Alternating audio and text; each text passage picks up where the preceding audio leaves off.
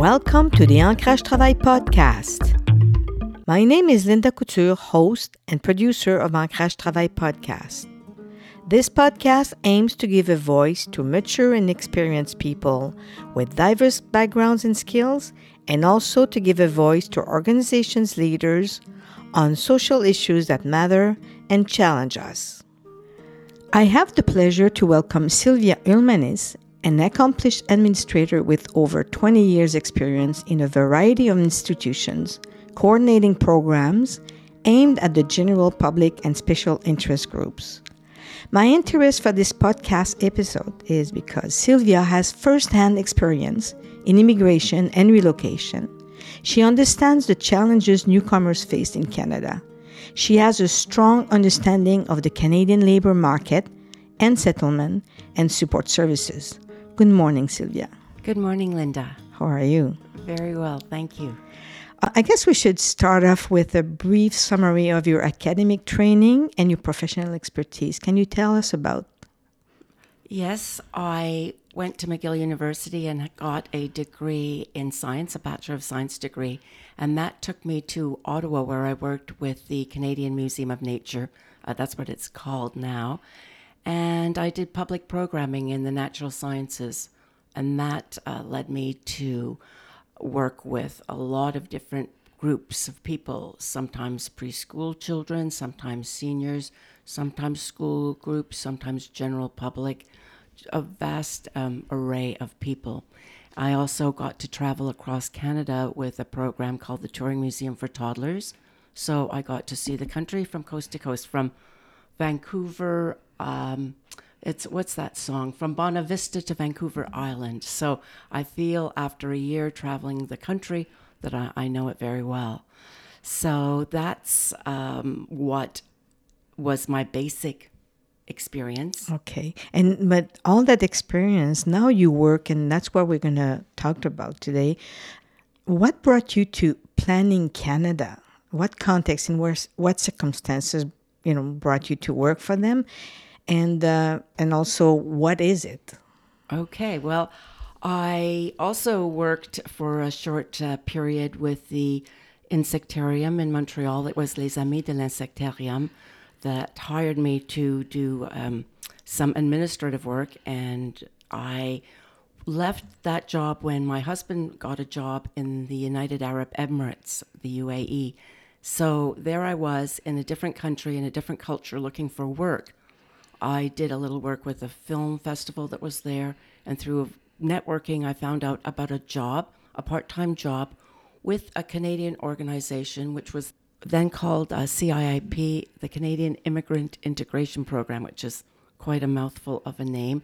and it became Planning for Canada, which is a little bit easier on the tongue in any case. So that was a part time job, which really interested me because I had immigrated, uh, well, I had moved to the UAE.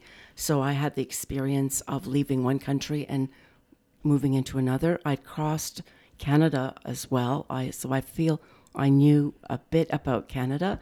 And also, I come from a family of immigrants. My parents were refugees after the Second World War, and I grew up in a, a community of refugees. So I had a sense of what it's like, maybe not to fit in, you know, to be different, to not be able to speak English or French. I went to grade one.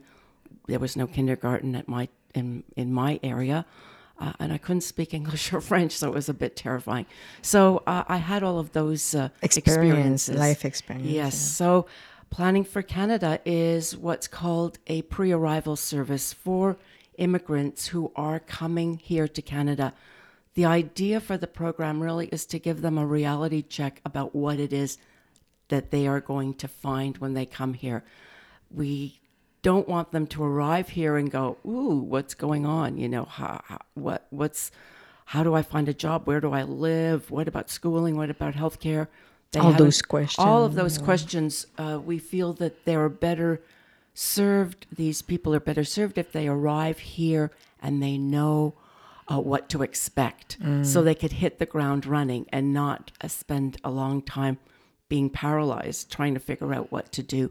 So and how cold it is too in the winter. cold. That was often a big question. People would say, "Well, my eyeballs freeze in the cold," and you can't go outside in the cold, can you? And all these other questions. And we say, "No, no, your school chil- school children go outside in the cold for recess. You just dress warmly."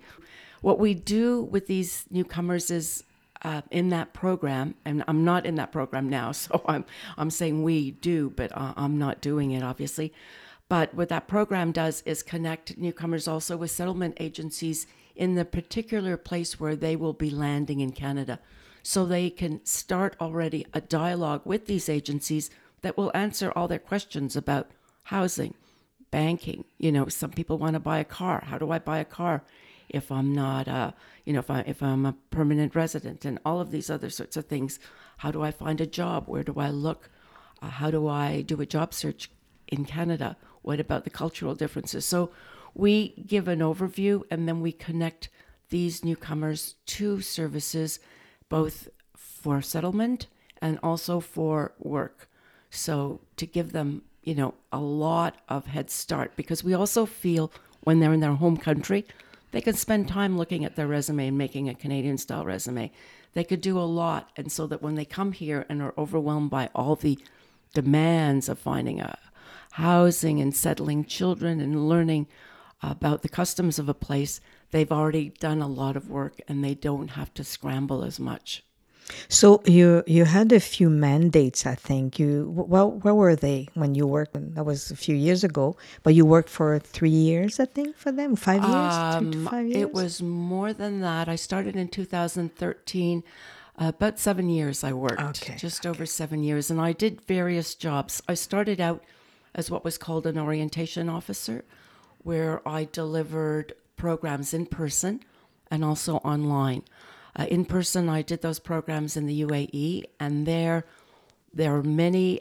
Um, the UAE is a country in the Gulf region, and it is made up of mostly expats. The Emirati native population is only about 15%. So that leaves 85% of people from all over the world. So some of those people go to the UAE, uh, they work there, establish themselves professionally in some manner or other, but they want to move. It's not a country where you could get citizenship, uh, even if you're born there, if you're not an Emirati. Uh, or you can't apply for permanent residence. Okay. So that's a real issue for, for many people. So I started out doing that. Then uh, we left the UAE, came back to Canada, and then I continued working delivering programs online uh, to people all over the world. And then I went to India for a short stint where I managed our in person India office in Delhi.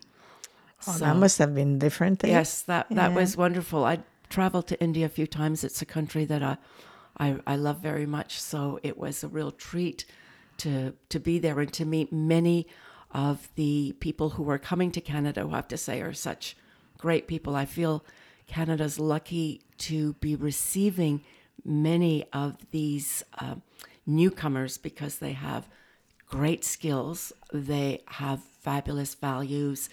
They are very thoughtful, caring, uh, creative people. And obviously, to move from one country to another, you have to be willing to take certain risks and you have to be willing to work hard and know that you're going to be working hard to, to, to, to achieve a, the success that you want.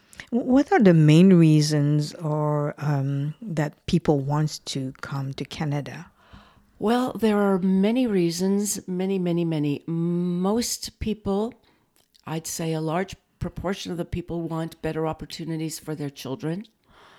Uh, people also want to live in a, a country where they have freedoms, freedom either to practice their religion or not, whichever one uh, they they you know find themselves sitting, whichever side they find themselves sitting on in that one.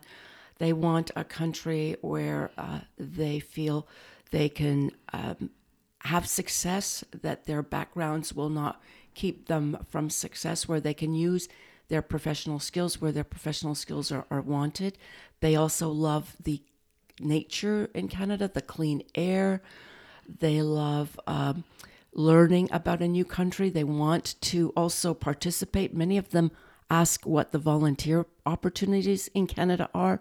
What can they do? Uh, some of them have volunteered. Some of them would get back to me and say, Oh, I volunteered. Uh, one woman was a nurse. She volunteered as a nurse in a hospital in Edmonton. And then uh, she volunteered for a year or so, and they offered her a job because they saw how, mm. how great she was and what her skill set was. Another woman in Toronto uh, volunteered with an NGO and loved the place. And again, they've all offered her a job there as well. Mm. So these people have a lot to contribute uh, to this country. So, um, you know, the reasons are many. Some of them also, I remember the first time I d- gave a program in the UAE, there was a woman who was Palestinian who wanted a property that she could own and that nobody would take away from her. Yeah. She had a, a property in the UAE. She was a financial analyst. She was doing very well professionally. But in the UAE, there's no guarantee that if you lose your job that you can stay there and then what happens to your property and then you can't be in it. And she just wanted stability. Yeah. So stability, security, those were things that people really, really wanted and and felt Canada was the place. Yeah. Oh, that's great. That's a good story.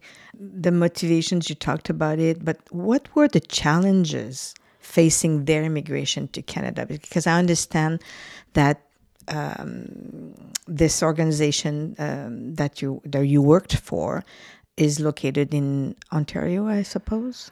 The organization uh, Planning for Canada is supported by Colleges and Institutes Canada it's funded by the Canadian government, by Immigration, uh, Refugees, and Citizenship Canada, or IRCC for short. Um, they are located in Ottawa, but they um, and that's where where you know the main administrative office is. But there's also an office in the Philippines and in India, and the and online workers are scattered all over the world in, in a sense. Uh, the mandate for Planning for Canada is to deliver services to anybody coming to Canada. Um, as as I said, you know, um, they give programs in English and and they can give programs online in French as well, but um, they deliver uh, the connections that I was telling you about that are made with settlement and work agencies in Canada are done everywhere in Canada, but not in um, Quebec. Quebec has its own immigration department. Quebec selects its own immigrants, unlike the the rest of the country. Uh, so it selects its own immigrants, and Ottawa has the right to, um, well, not the right to, but Ottawa will vet people and say, okay, you know, this person's okay. That you go through the process through the federal government. You know, they, they vet you, and then and then you come to Quebec. But you have to apply through Quebec you have to do a, a special test, etc. And Quebec wants to limit the numbers of, of immigrants they get uh, as well. So, what you're saying actually is um, you're talking about immigrants uh, who already have a career or a job that they want to come here. What that's what they um, they take care of uh, the, the cases, right? It's not um, the people at asylum. You said asylum seekers. Yeah, we we are. Uh, these are um, federal skilled workers mostly, or they may be family reunification uh, people. Um, these are what we call Im- economic immigrants.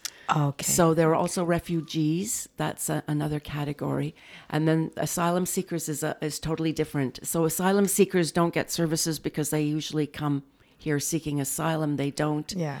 They're not. Um, going through the immigration process outside of Canada, so they aren't uh, eligible for these okay. sorts of services. Yeah. Okay, but then in terms of challenges. Um, you were talking about. Yes, there are so many. So I think I, I mentioned in the beginning that Planning for Canada really is a reality check so that you, as a newcomer, understand what you're getting into. It's possible that you'll hear what we have to tell you and you might say, I don't want to go. I don't want to do that.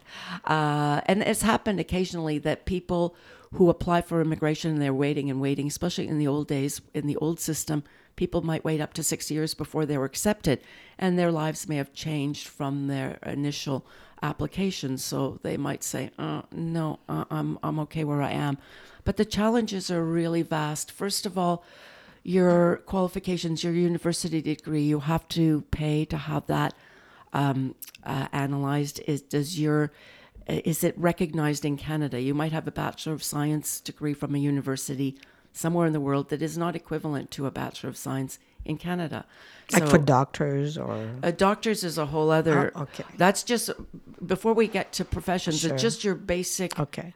university degree. So there, that has to be recognized. Then you go from there. You go to professions like doctors, pharmacists, dentists, engineers. That's a whole other kettle of fish because those are uh, positions that are regulated by regulatory bodies spread across Canada, and you have to jump through so many hoops. So, if you are a doctor, you have to first have the credentials assessed. Where, where did you go to school? You have to do several different um, Medical Council of Canada exams. You have to then apply for residency, and you have to compete with other Canadian students in medical school applying for residency.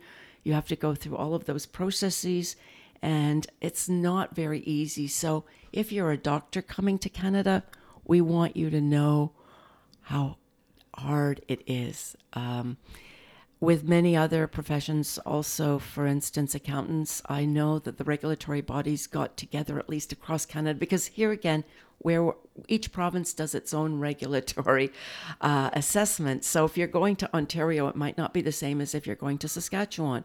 We found that Saskatchewan seemed to be a bit easier for certain medical professionals, so they tended to go there because they might be able to actually work as doctors more easily there. So all of those sorts of things are, are really tough. Uh, I have a dentist who I met when I was in India he's actually finally going now to the United States to to do some courses because he just could not get through the process here.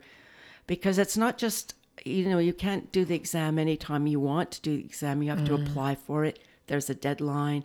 You know then you have to wait a certain period of time. There's you you have to manage all of these things on a calendar and it's not always easy when you're a newcomer to understand all of those things so I think that's really a challenge. Anybody in a regulated profession, what many people do is they really, and we um, encourage them to look at alternative careers. For instance, an engineer. I, uh, you know, many engineers um, in the UAE. There were many uh, Iranians living there, and they wanted to come to Canada. Uh, they were um, uh, engineers, uh, but they said, you know, I have to go through all of this rigmarole and I need several years before I could actually be an engineer. But I could get a job maybe as a project manager, in fact, in engineering. Mm. And mm. some of them have project management certificates, so they would look for that kind of work. Uh, there was a dentist who was a, she was near, she wasn't ready to retire, but she was, I think, in her late 40s, early 50s and she said, I think I'll work with an insurance agency as a, an adjuster because I understand the dental practice, so I can help assess um, dental claims and applications. And so she was going to pursue that route. Some doctors, for alternative careers, they might want to go into, say, becoming a paramedic, or they might want to um, go into lab work or do some other things, sometimes fellowships, something else that will help them work and and get some kind of income. But it's important for them to know in advance what they're going to have to do before they arrive here. So, uh, so that you, could be a problem for them. Yeah. yeah. But so the thing is, you you kind of let them know what other possibilities and how hard it could be, and whether they're open to a different career but mm-hmm. and, and, then they can get ready for that if they can't practice or if it takes too long is that right? Yes because it's so frustrating imagine you know if you've gone i remember one, one couple um, he was a doctor practicing doctor. His wife had just graduated from university uh, in medicine and she was shocked to learn that she would have to almost start all over again here in canada. So these are the things that people would have to know so that they could say, Do I want to do that? Okay, do I want to still go to Canada and look for an alternative career, or would I rather stay in my home country? That's where the reality check Yes, comes into effect. exactly. right? Yeah. So it's it's it's uh, that's what pre-arrival service is is very much about. And then there's other challenges, language skills. How Mm. good are your language skills? Even if you are in a country where you speak English, English in Canada is a bit different. You know, you sometimes have to really watch it. You can get in trouble with things. What about your job search skills? Um, how is your resume? Is it in a Canadian style? Because some resumes in other countries are very different than what's currently in demand here in Canada. Uh, how you present yourself on your resume could um, be a bit of a detriment to you if a, a person looking at it goes, oh, this person doesn't really understand. They're from another country. Will they really understand how things work here? I've got another applicant who's Canadian. Maybe I'll just, you know, forget about this newcomer. so, are you talking about uh, stereotype or prejudice? uh, maybe against? prejudice a bit yes uh and, and and also you know we want Canadian experience is, is what's been used often with immigrants uh, seeking work here. Oh well, you don't have Canadian experience, so we don't we don't want you. So what we talk about is okay. What does this really mean? This word often can mean could often come from a place of prejudice. There's no question about that. Um, sometimes it's what what you then want to be able to do is say, okay, uh, well, I have done this or this. Like, what do you have that you can say is equivalent to Canadian experience? If you have a resume that looks like a Canadian style resume, that will won't be so much of a red flag to people. You know, this person knows how we apply for work in Canada. What we also uh, want to emphasize are people's soft skills and how important soft skills are in an interview situation. What's soft skill for So, you? what are soft skills? Those are the non tangible skills. Let's say their behavior. How do you present yourself? Do you um, speak with, uh, do you communicate clearly? Do you have a friendly voice, a friendly manner? Do you uh, know how to interact with other people? Say, if you're being interviewed in a team set situation, they're more the behavioral uh, traits. How will you fit in with the team? Do you like to work with other people if that's what's required? So all of those more subtle things instead of your, your you know your hard skills are well I'm an accountant and I have this many years of experience in XYZ but how do I integrate am I a person that would be uh, someone you'd want to work with so there there are all of these sorts of things that uh, are being used to evaluate you. In other cultures, for instance, when I was in the UAE, I had what I suppose was a job interview, and there the, the person asked me lots of personal questions about my family, my parents, where did they live, how many siblings did I have, did I have children. In a Canadian job interview these are not questions that will be asked you know? Mm-hmm. So it's it's very different. So it's important to know what works what you want to talk about what you want to emphasize and what you don't want to talk about as well. So if you go to an interview and you start asking the interviewer well are you married? Do you have children? You know it's so we, we we want to talk about those those are are cultural more those aren't really uh, soft skills but cultural skills and soft skills there is a bit of a an overlap there.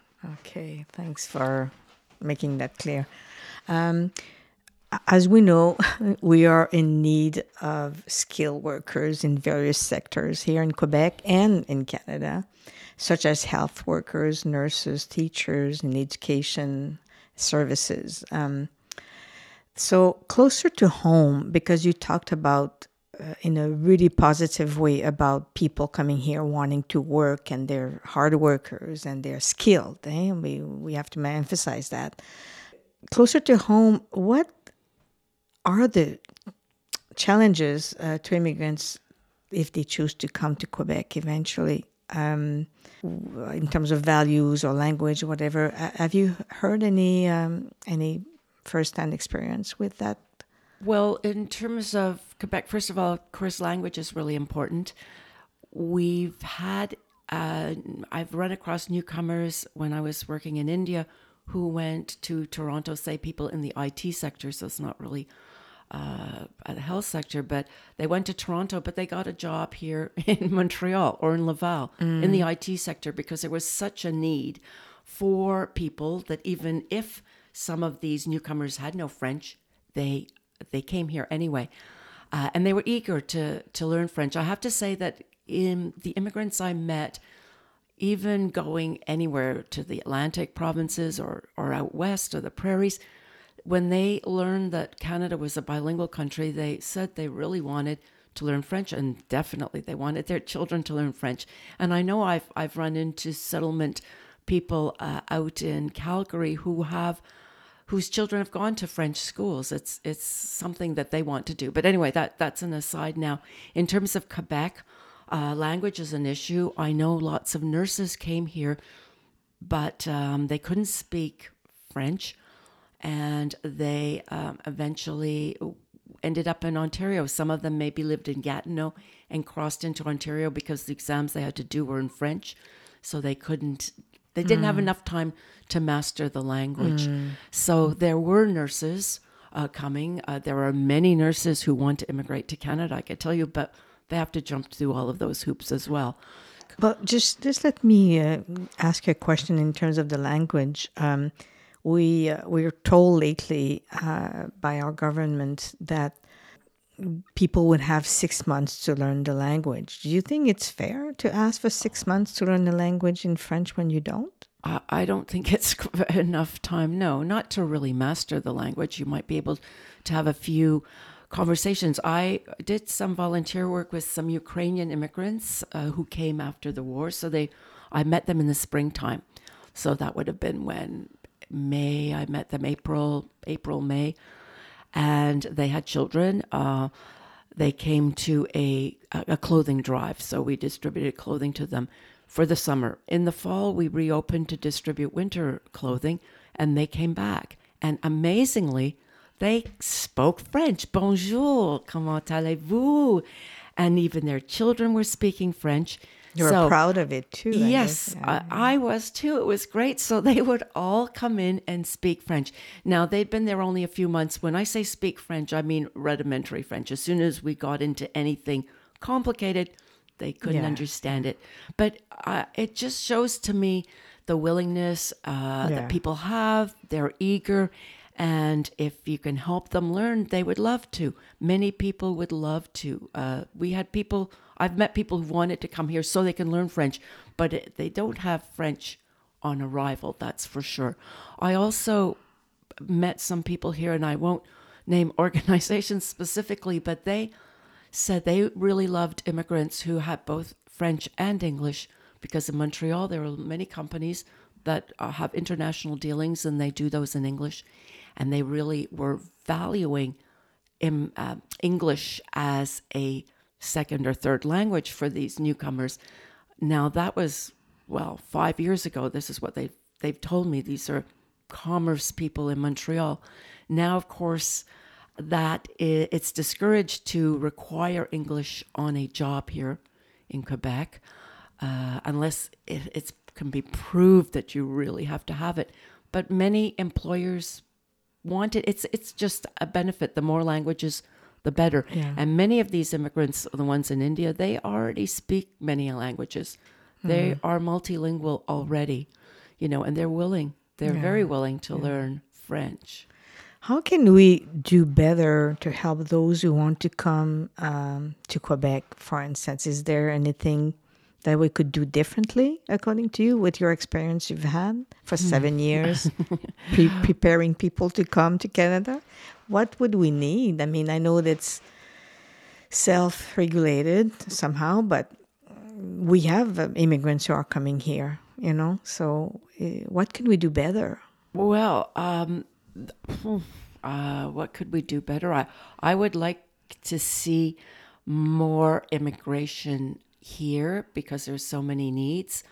Uh, Quebec has, I think, about 23% of the population, but it it has up in, well, recently, I forget the last census, I think only 17% of newcomers uh, came here. So uh, there are fewer immigrants coming to Quebec than the rest of Canada. Because it's harder to get in or word Uh, of mouth and Yes, it's harder to get in. It's also some. Now, I don't know the latest stats, but I remember even those that came here, they tended to migrate out of Quebec more often because they didn't uh, find that they were really welcomed here. So they left the province. Was this because of language? Was this because of something else? Um, waiting too long sure for maybe um, maybe not enough uh, services because you want to provide pre-arrival services you want people to know what they're getting into you want them to be able to easily uh, integrate you want them to have access to french i just also heard a story of some of an immigrant who couldn't speak french and had to phone for french classes um, and I think it may have been a Spanish speaker who phoned and the was very excited because the person who answered the phone was a Spanish speaker, but uh, she said she was not allowed to speak in Spanish. Uh, she had to only speak in French, so he had to get somebody else to make the phone call for him. Now that's the kind of silliness. Now, is that just one, you know, is that just a story that's a rumor that's not true or uh, this came from a source who is very reliable to me? I just find that that doesn't work very, you know, all those little bureaucratic yeah, bureaucracy. uh, little uh, barriers are, are not going to be very helpful. You want to be open. You want to to have more open arms. And as I say, I think newcomers have so much to offer, and uh, uh, they want to, but I think sometimes they feel that they're not welcome. And if they don't feel welcome, they leave. Yeah, well, we have a quite quite a quite a few organizations who are helping them to integrate and all that stuff. Maybe we can do better, I guess, for sure. We are in need of workers, and um, there's a whole area where we should be able to get together um, as citizens and organization. Um, you talked about some of the professions that um, it's regulated, so you have to start from the bottom up again, you know, and uh, the mentorship, for instance, I think that would be a, a way to try to get people into the market. Like you said, some people they did a stage or they did a, something like that, and then they gave them a job after that. You know, why mm-hmm. can't we do that if they they have the expertise? Mm-hmm. You know. Yes, there are mentor. I know in some of the other provinces there are. Ontario had a good mentorship program for professionals. So if you were an engineer, you'd be mentored by an engineer. Um, you know, and, and this was was done. I don't. I have to be honest. I don't really know Quebec because we didn't deal directly okay. with Quebec Okay. as much as the rest of the country because Quebec really uh, has its own immigration department and really wants to uh, control its its its immigration. So I do know that there are some great agencies here, and there are capable people who would help with with the integration. So uh, to what extent it's happening right now, I don't really know. Yeah, because you're retired now. Uh, Yes. From, uh, but um, I guess you, when we talked, to you were a bit open to uh, maybe far, part-time contract work uh, with the skills you acquire as a mature person um, and the expertise you developed and abroad and also here. Uh, that's a good asset. So, is that is that right? Sure. Yes. yeah, it's yeah. it's always nice if uh, you can use your skills and and do something helpful at the same time. Yeah. How how you feel changed by having been in contact with uh, people abroad? You leave Canada or Quebec to go and work there. How welcome did you feel and stuff? Is there anything else you want to add on that? Hmm, well, um, I could always add all sorts of things. I, I felt really welcomed in both the UAE. Well, the UAE has a very different way of doing things, and I didn't understand it. But the people themselves uh, were were welcoming, and in an expat community, you make a lot of interesting connections. Uh, India was also a really a, a welcoming country with so many again skilled uh, energetic, hardworking people, and that um, that was was really interesting for me to see in terms of how I maybe feel changed by the experience. Well, you realize a few basics. First of all, that we're all the same. You know, it doesn't really matter. You might be in the UAE and you're a Muslim and you might be wearing a niqab, which is, as a woman, it's a covering of your whole body that leaves only your eyes open. Um, it's something that I personally, you know, it, I, I, always felt a little uncomfortable if I can't see a person's face. But uh, one of the people in our program, a participant came, a woman with her husband. She was wearing a niqab and I could just see her eyes. She and her husband were the last ones in. There were just two chairs left, quite far apart from each other, and I was going to try and find a place for them so they could sit together. Most of the people that came to our program, if it was a couple, wanted to sit together, understandably. Uh, oh no, she said, I'm fine. I'll, I'll just sit here. He can sit there. And this woman, uh, for the whole day, because our presentation was one whole day long, she was vibrant, creative, energetic, friendly. Her eyes sparkled, and she was the life of our session. And yet, uh, there she was in a niqab with only her eyes showing, which I suppose I maybe in the old days would have thought, oh, here's a woman who just does, she wants to hide. Uh, but there she was, participating in all of the programs with everybody, uh, making jokes, her husband making jokes, it was a lovely group. And I just thought, wow, you know, here you go. Like you can't really judge people by what it is that they're wearing at all. And so, so that was very um, an eye opener for you. Exactly. Yeah. Yeah. Yeah. yeah, Even, yeah. Uh, a little pun there. So, um, you know, so the, there was that, and just also meeting these people who I I just thought these are such great people. I, I if I, I, were in Canada, I'd love you know to meet them or to be friends. Many of them, you know, I would want to to know much better because I thought that they had such varied and fascinating lives, and they bring all that richness that they've yeah. experienced here, which just brings and contributes so much to this country. So, uh, I um, I just I, I what can I say? I, I, loved having the experience. I felt it was a privilege for me to mm. meet these people. Sometimes also they'd be discussing what they were doing, how they were going to move, when they were going to move. A couple sometimes would have different ideas. Oh, let's go now. No, we should wait a few years, or no, let's wait. Uh, should I change my name? My name will it upset somebody? And so all of these kinds of questions people would we be, don't ask ourselves yeah. when we live here. Right? Yeah, and they were uh, sharing with me. So I felt, I, I here I am in this very um, intimate time in their lives when they're making major decisions, yeah. and I could be privy to it. Uh, I don't tell them what to do. My role was never to say, "Oh, do this, go then, don't go then." You know, mm my my role was just to give them information and then connect them with people here in Canada who could be maybe more specific and give better answers. Uh, I wasn't like the end all, but I was just there helping or facilitating their, their process mm. of of of what it was that they wanted and what they were doing. And you were learning from it too, right? Obviously. Yes, yeah. always uh, yeah. really fascinating. Well, thank you, Sylvia, um, for your uplifting testimonial. It is refreshing to hear you talk such a in a, such a convincing way, positive way about your experience and how to embrace our differences. You cherish, uh, you know, cherish our culture diversity. Obviously, it brings it back to the heart of what we all share, our humanity above all. Thank you so much for that.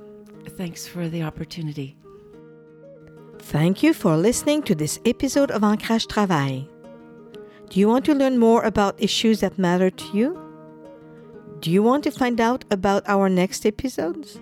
Then follow us on facebook.com slash ancrage travail and please share the link with your friends. Catch you later. Bye.